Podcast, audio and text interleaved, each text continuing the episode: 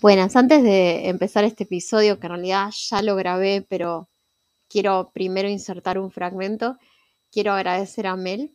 Mel tiene también su podcast y les recomiendo que lo vayan a escuchar, que se llama Mel de todos los días. Y, nada, es un, también algo muy interesante para que, que conozcan. Así que voy a acá adjuntar el saludo que me dejó en el mío. Y bueno, nada, después de su saludo arranco con el podcast propiamente dicho, que quizás es un poco sentimental. Les pido disculpas. Muchas gracias por escucharme. Ah, mira, acá encontré la manera de mandarte un mensaje y sí, nos llega una notificación, así que acá te empecé a seguir y sí, desde nuestro lugar vamos a hacer algo, algo, aunque sea chiquito, pero ya es un cambio, ¿no es cierto? Te mando un beso. Buenos días, tardes o noches. Em, hoy estaba pensando, ¿no? Qué difícil es ser espiritual. Si sos espiritual, estás siempre triste. Así quiero titular al podcast. ¿Por qué? Me van a decir. Al contrario, si sos espiritual, tendrías que tener una actitud positiva, tendrías que saber que esta vida es una parte de algo mayor, que Dios es real. Pero sí, justamente aparte de eso, si sos espiritual, sos consciente del dolor de este plano. Sos consciente de que porque por, aún cuando a vos te vaya muy bien, en este mismo segundo hay un animal muriendo, hay una persona enferma, hay una vaca en el matadero esperando su turno, hay un animal que no pudo cazar hoy y no va a comer, hay otro que se salvó de ser comido pero quizá muera mañana, hay alguien muriendo de cáncer, hay alguien siendo violado, hay alguien siendo torturado, hay alguien que pierde, que pierde todo, hay alguien que está siendo consumido por las drogas y que el dolor es real, es real. Olvidarte del dolor es olvidarte de una parte enorme de tu existencia. Yo pienso que si es verdad que vinimos a aprender algo acá, tenemos que aprender desde, desde todas las cosas terribles que pasan acá, porque este es un mundo muy, muy duro.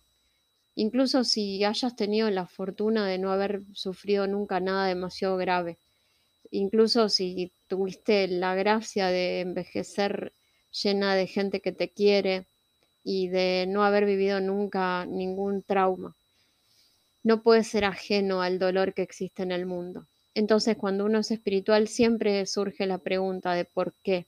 Por más de que uno entienda que viene a aprender algo, uno entienda que esta vida es solo una parte de algo mayor. A mí no me quita la pregunta de decirle siempre a Dios, ¿para qué tanto dolor? ¿Para qué un planeta en donde es morir o, sea, matar o morir? porque nosotros tenemos la fortuna de que somos la especie dominante, pero si sos un, león y tenés que matar para vivir y si no matás te vas a morir y algún día vas a envejecer y tus patas van a estar más débiles y te va a llegar la hora y no vas a poder cazar y quizá mueras de hambre o de otra forma. Y si sos un animal que naciste enfermo, estás destinado a la muerte. Y esa es la naturaleza. Tiene cosas bonitas, sí, pero esa es la naturaleza, esa es la existencia. En un planeta que gira alrededor de un sol, en un espacio vacío, sí, lleno de estrellas y de mundos, pero que para ir de un planeta a otro, obviamente, no podemos respirar, no podemos manejarnos en el espacio. El espacio es una especie de, de nada helada y, y, sin sonido y, y, te da miedo porque ves esto y decís, esta es la creación esto, esto tan injusto. Y yo sé que Dios sí existe, yo lo sé, no es que lo creo, lo sé. Y sé que las respuestas no van a venir ahora, por más que me las pregunte 500 veces. Pero me las tengo que preguntar. Vivir consciente es ser espiritual. No es solamente la pavada de la nueva era, perdonen si son de la nueva era, lo digo como pavada no para insultar, sino porque me parece una visión medio simplista de la vida el decir que para que te vaya bien solamente tenés que atraer lo que decías, eh, como si solamente son tus pensamientos los responsables de todo. ¿Y qué tal los animales? ¿Ellos acaso piensan que esta es la vida que quieren? ¿Qué tal los nenitos que están muriendo de hambre tanto en las provincias de mi país como en el África? ¿Qué tal la guerra en Croacia? Es porque no pensamos positivo. A ver, yo creo en el poder del pensamiento, pero no puedo ser simplista. Que yo no quiera ver el dolor no lo quita de la realidad.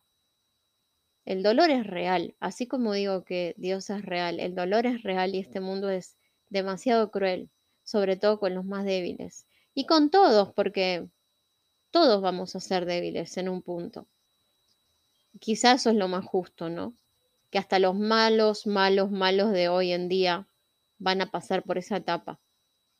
Eso es justicia. Pero quería decirte eso, si realmente sos espiritual, creo que vas a sufrir más, vas a abrirte más y por ende no te va a ser tan fácil hacer la vista gorda. A mí me pasa que ya el maquillaje que me encantaba no me gusta tanto porque pienso que quizá se testió en animales.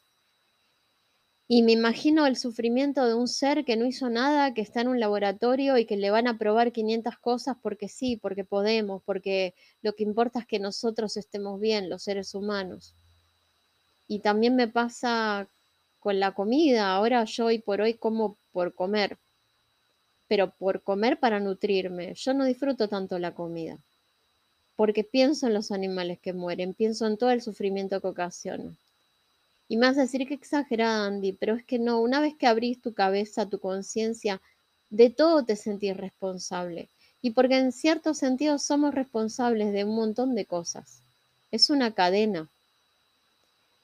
Y entonces te quedan dos opciones, ¿no? Seguir transitando por esta, este momento que se va a hacer muy constante en donde estás sensible y sentís una gran necesidad de, de, de que el creador te tire un hilo, una soga, señales que sí me las dan, reconozco que se me dan, pero sé que con la señal viene un mensaje de seguir participando, como diciendo, no, esta es la realidad que hay ahora. No, no te voy a quitar de la realidad que hay ahora porque tenés que vivir la realidad que hay ahora. Esa no es la realidad universal, es la realidad de tu planeta, de tu plano, de tu vida humana. Y cuesta, porque el sufrimiento está en todas partes. Entonces lo único que te queda como ser espiritual es decir, bueno, yo no puedo solucionar el mundo, pero puedo hacer mi pequeño granito de arena, que no tiene que ver con pensamientos solamente. Por eso soy una crítica a veces de los de los gurús de la nueva era. No son los pensamientos, gente, son las acciones que coordinan con los pensamientos. El pensamiento es importante, el pensamiento es el iniciador de una acción.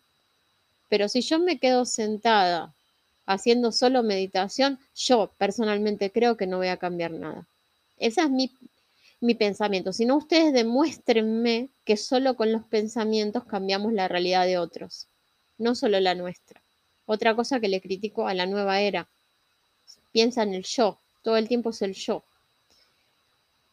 Yo somos todos. Yo soy Andy y yo soy el perro de la calle y yo soy el hombre sin trabajo. Y yo soy miles de seres, millones. Y es así. Yo siento que es una evolución empezar a sentir esto. Porque de todas maneras, la tumba es algo seguro. Y una vida vana en donde solo disfrutas de lo material, no sé si vale la pena ser vivida. Y no digo que lo material no sea lindo, y es más, que no sea necesario.